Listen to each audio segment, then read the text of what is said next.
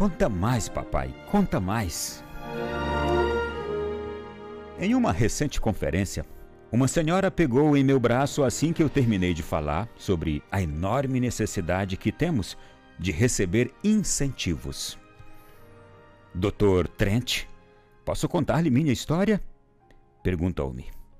Na verdade, é a história de algo que meu filho fez com minha neta e que ilustra o que o Senhor estava ensinando sobre a importância do incentivo nesta palestra. Meu filho tem duas filhas, uma de cinco e outra de dois anos. A de dois é terrível, pode acreditar. Por muitos anos, meu filho convida a mais velha para passear a sós com ele, mas nunca convidou a menor. Há pouco tempo, decidiu levá-la e no primeiro passeio foram tomar café da manhã juntos em um restaurante próximo. Jenny, disse o filho daquela senhora, quero que você saiba quanto eu a amo e quanto você é especial para a mamãe e para mim. Durante quatro anos, oramos para ter você. E agora, aqui está você, crescendo e vai se tornar uma moça maravilhosa. Temos orgulho de você. Assim que disse isso, o pai da menina parou de falar e pegou o garfo para comer, mas nem chegou a colocá-lo na boca. A garotinha pôs a mãozinha sobre as mãos do pai. Seus olhos se encontraram e, com uma voz macia e suplicante, ela pediu: Conta mais, papai, conta mais. Ele abaixou o garfo e continuou falando de como eles a amavam e a apreciavam. Então, quando novamente pegou o garfo, escutou as palavras: Conta mais, papai, conta mais. Isso se repetiu por três ou quatro vezes. Esse pai não conseguiu comer muito naquela manhã, mas a filha recebeu o alimento emocional de que ela tanto precisava. Porque, na verdade, alguns dias depois, correu para a mãe e disse: Eu sou uma filha muito especial, mamãe. Foi o papai quem disse isso para mim.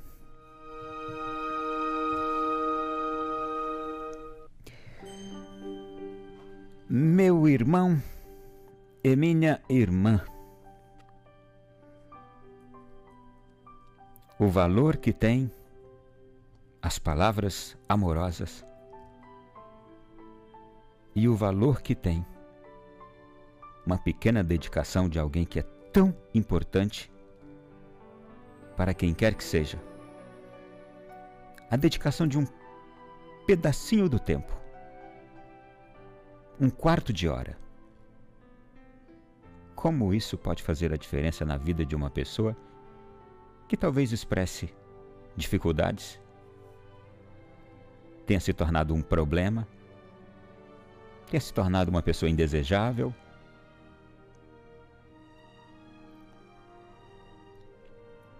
Alguém de quem se reclama constantemente pelo comportamento, pelas atitudes, pelo jeito de ser. Como essa pessoa pode ser transformada com a dedicação de um quarto de hora, 15 minutinhos, com algumas palavras de incentivo?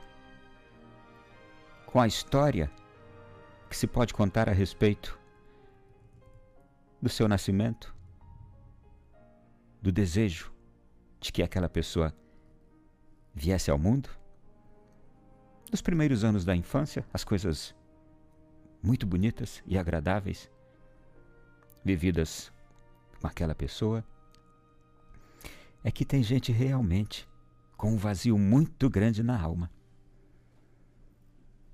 com um desejo muito grande de ser preenchido de amor. Sabe aquele solo completamente seco, ressequido, aguardando as águas que podem cair do céu? E quando cai aquela água do céu, como aquele solo se transforma? A terra seca fica encharcada absorve aquela água tão desejada e se transforma. E faz brotar dela a semente, o fruto, a árvore. Assim também os seres humanos.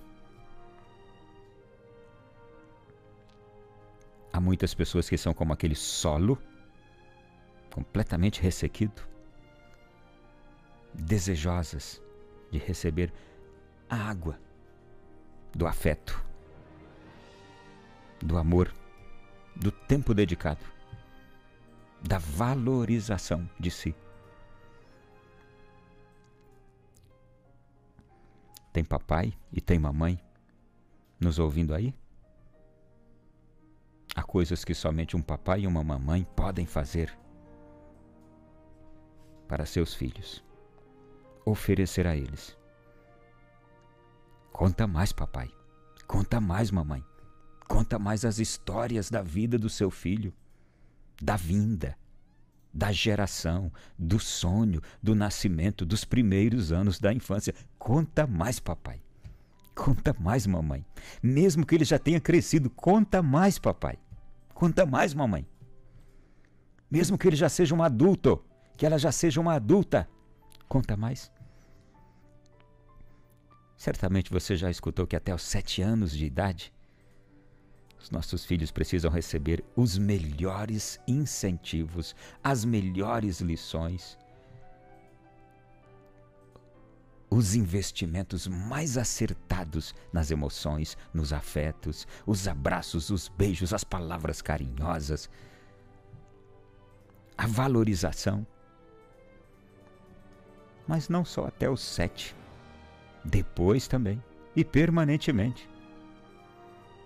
Uma dedicação, um cuidado, uma atenção, mais do que os objetos e os bens. É que eu sei que muitas vezes nós podemos falhar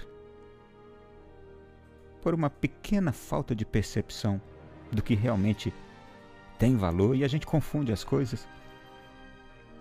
A gente pode achar que oferecer bens e garantir futuro é a coisa mais certa a fazer. É a segurança. Mas a coisa mais certa a fazer a segurança que podemos oferecer, segurança futura que podemos oferecer para as pessoas que Deus nos confiou, é justamente dentro delas. A coisa certa a fazer é dentro delas que a gente faz. A segurança é dentro delas que a gente oferece.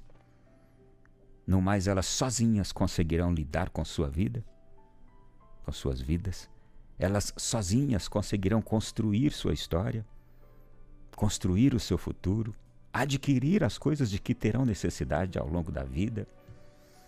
Mas elas precisam, elas eu estou falando das pessoas, os nossos filhos, precisam, sobretudo, serem construídas interiormente. As garantias que a gente quer de que essas pessoas que a gente ama tenham um bom futuro, a gente dá a elas edificando-as interiormente com o nosso amor, com o nosso afeto. Isto é essencial. Conta mais, papai. Nossos filhos querem ouvir as histórias. As histórias que a gente viveu com eles. Que a nossa família viveu. As histórias dos sonhos que a gente tinha para nós e para eles. É tudo que os nossos filhos mais desejam. Eles se encantam com isto. Guardam isto no coração. É o alimento que eles precisam e que lhes alimentará a vida toda. É o sustento da vida deles. A bela história que tivemos juntos.